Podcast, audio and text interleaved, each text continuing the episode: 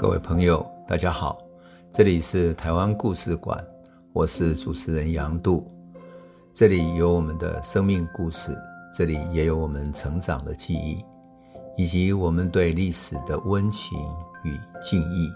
欢迎您收听。各位朋友，大家好，我们已经谈过了几集啊，关于台湾的武力抗争、武装抗日的历史故事。那这个历史故事延续很长，所以我们已经从早期的反抗一直延伸到后期的社会运动、农民运动。那整个的关键在哪里？在于日本殖民帝国的这个统治的机制。那我们必须从一个总体的统治的架构来分析，为什么台湾有这些反抗。换言之，当我们谈到台湾反抗的时候，我们就不能不看到日本的统治架构。那因此呢，我们必须用一两集的时间来好好谈一下日本的总体统治架构。那我们对总体的大历史就会有一个比较完整的总体的概念。那日本统治台湾呢，其实是一个很特殊的例子。为什么？因为欧洲的帝国，他们本身都是因为他们的市场强大起来了，国家强大起来了，需要找其他国家去寻找原料、寻找市场，所以。它的扩张是有一个经济基础的，日本完全不一样。日本要跻身一个世界强国，它事实上是一个亚洲的一个小国，想要跻身世界强国，所以他想要殖民台湾，其实是帮自己找到一个生产基地。所以对于日本，他自己能不能统治好台湾，让台湾成为他帝国的增强力量的一部分，就是一个很大的考验。当然，像比如说英国、法国、德国这些欧洲的老牌帝国主义，都在等着看他笑话。那因为它不是一个本来就发达的资本主义国家，反而是一个早熟的帝国主义。因此呢，矢内原忠雄一个日本的自由主义的学者，哈，矢内原忠雄就称之为什么？叫做早熟的资本主义。那日本在开始统治台湾的时候，对于怎么定位台湾，其实他有双重考虑。因此，在国会里面，对于统治台湾的定位方式引起了很强的争论。那有一派认为说，要依照法国治理阿尔及利亚的模式啊，采取同化政策。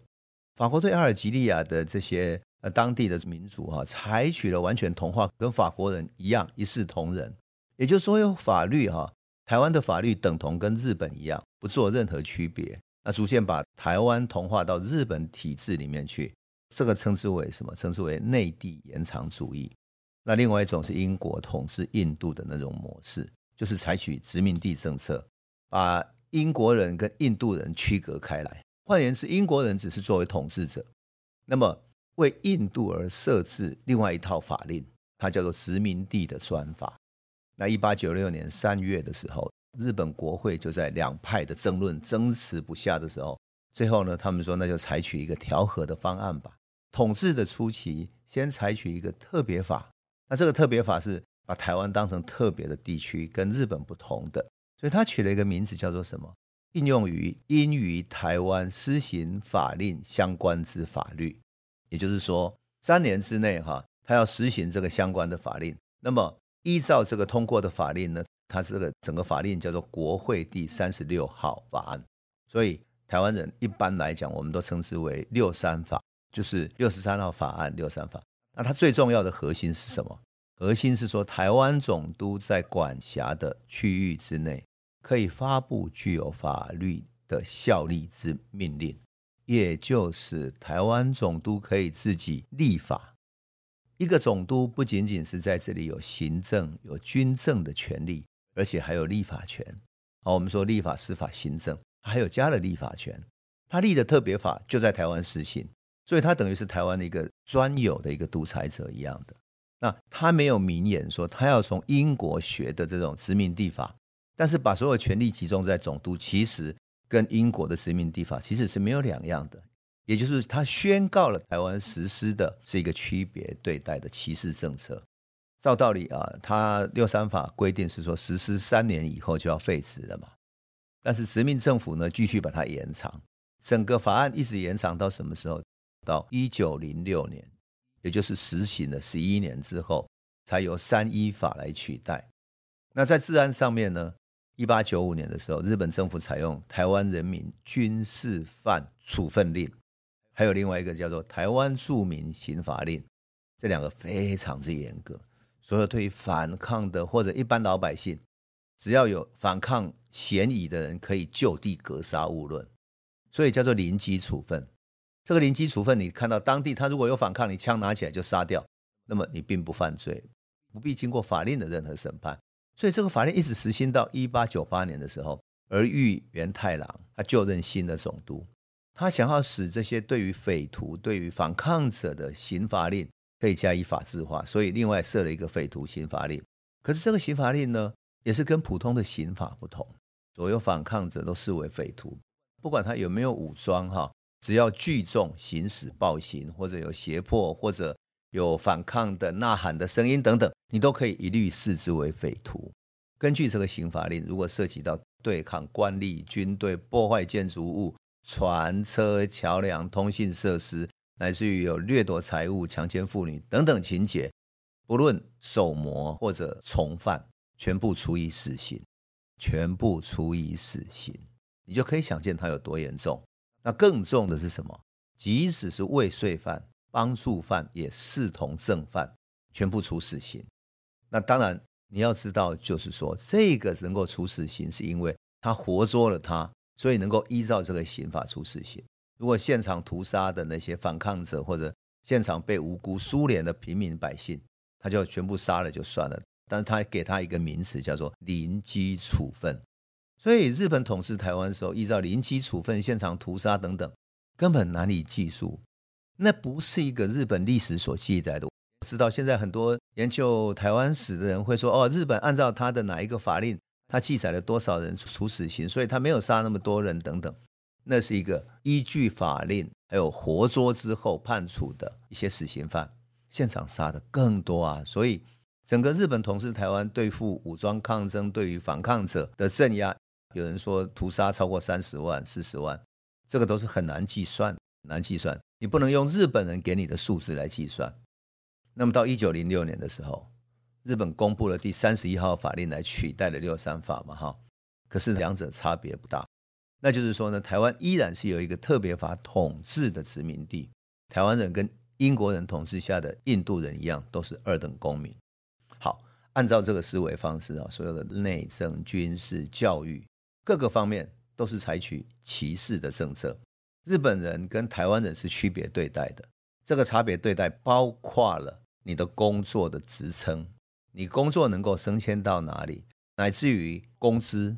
你同样的工作，不同的报酬，它叫同工不同酬。法规，比如说某一些领域是台湾人不得做的，比如说呃参与工厂或者工业的生产公司的设立等等，台湾人是不许做的。教育制度、公务员的任命、警察等等，比如说正式的警察，那么就是日本人，但是台湾人只能够作为补充，叫警部补等等这样的一些职务。那么这是一种警察统治的殖民地。在统治初期啊，台湾其实没有固定的一个行政制度，也就是说，他不知道怎么去建立一个，比如说，呃，一个总督府底下分为经济、财政等等等等分成这些，他一开始还没有，所以他就按照清朝旧的制度哈，设立了县跟厅的制度，后来改设，台湾有二十个厅，到了一九二零年又实行了州厅制，有台中州、新竹州等等的哈，那厅之下又设了支厅。掌管州厅里面，整个州是很大的哈，所以它底下设了各个支厅，那支厅就实际去执行各种命令。但是关键不在于制度啊，而是整个所有的管理者，管理者全部由警察来担任，他的职员全部是警察官员。所以在总督府之下，虽然设有各种州啊、厅啊等等的，但真正管事情的就是警察。这个警察呢，深入到地方，有各地的支厅等等，所以包括地方上的行政、税务、卫生、农政等等，就是跟民间所有相关的，全部由警察来掌管。讲白了，就是一个警察国家。所有老百姓生活中跟政府有关、跟公权力有关的，全部由警察来总管了。就像我们现在也没有什么县市政府等等，就到了地方上，完全就是警察来统管一切了啊。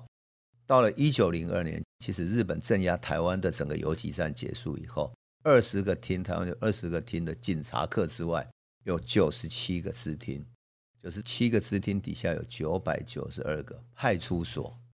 那警部呢，就是高级警官有一百七十七个人，警部补呢两百七十一个人，但巡查比较低级的巡查有三千两百三十四个人。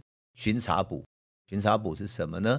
就是主要由台湾人来担任的警察的，叫巡查补哈，有一千五百二十四个人，其实人数也不多。所以啊，这是一个什么概念？你就可以想见，行政治安、民间所有的事务都靠警察来解决嘛。在政策。这个政策之下，警察可以强迫什么？强迫民间去从事各种农政工作。比如说，日本政府希望呃老百姓多种甘蔗，警察就干涉农民说：好，今年这一季你不许种稻子，你改种甘蔗吧。如果你不种甘蔗，警察就给你各种刁难啊、修理。那警察的权力来源是什么？是上面，也就是上面有政策之后，警察就按照这个政策往下去执行。到了一九二五年的时候，其实。很多农民就被警察强迫去种甘蔗。那在彰化那里哈，二林这个地方，有一些农民就不甘心哈，他辛辛苦苦种的甘蔗，必须被日本会社、日本的商社哈用很便宜的价格收购，所以他就开始想要跟日本会社商量，说你可不可以提高价格，不要这么便宜，不付成本。结果日本商社不愿意，就是日本这个会社不同意哈。好，农民就不愿意去收割。交这些甘蔗，用这样来抵制它，这本来是一个什么？是一个农民跟日本会社之间一种利益的纠纷嘛。可是日本会社可以动用警察，然后警察带着武士刀，然后呢还带着他们另外从别的地方请来的工人到农民自己的农田那里去，要强行收割他们的甘蔗，农民就排在甘蔗田的旁边加以反抗，不让他们去收割。就这样，两边开始在稻田旁边冲突起来了。这个时候，日本警察就开始下命令说：“好，你们必须收割，你们必须走开，等等。”就在这样冲突之中，拉拉扯扯之中，日本警察拔出了武士刀，然后威胁这些农民。想不到几个农民趁他不注意的时候，扑上去抱住了他，把他的武士刀抢下来了。结果日本警察大怒，双方爆发了激烈冲突，整个农民运动。台湾农民运动最有名的二林事件就这样开始了。日本警察哈最常常威胁台湾老百姓的一句话叫做什么？你再不听话，我就给你哭留以高岗。就你不听话，我就把你拘留二十九天。因为日本殖民政府赋予了警察一个很特别的法令，就是只要他觉得有嫌疑、有问题的人，甚至于警察有意去报复刑求。把一个人抓起来，所以警察有这个权利拘留任何人，任何他觉得必须抓起来的人。那么抓起来可以拘留二十九天，第三十天的时候，因为依法他必须移送到法院去了，所以他就必须写公文啊。公文里面写这个人到底犯了什么罪，所以我要加以拘留，拘留这么久等等。换言之，他有二十九天来逼供刑求，刑求到他能够承认。如果你即使再不承认，他也没有能够找到证据，到二十九天之后才加以释放。坦白说，哈，在台湾社会运动史里面，我们看到过一些例子。什么例子呢？他拘留到二十八天、二十七天的时候，被打得太凶了，他被释放。可是释放回家之后，身体生了重病，内伤或者乃至于呃骨头断裂等等的，生了重病救不回来，然后才被释放。释放完过几天是死掉了，所以警察在台湾的历史上是一个横行的所在。这个就是为什么每一次台湾的民间要反抗日本殖民政府的时候，首先的都是攻占警察局。我们会觉得很奇怪，说：“哎，他怎么不去攻占什么县市政府？因为权力机构就在警察，在警察局。所以啊，为什么我们讲到噍吧哖事件是攻占各个地方警察局的支厅？有没有啊？”原因就在这里，所以我们说帝国主义下的台湾啊，从体制到法律，完完全全是一个警察统治的殖民地的典型，就全部写在这里。那么台湾人作为二等公民，其实也写在制度里面。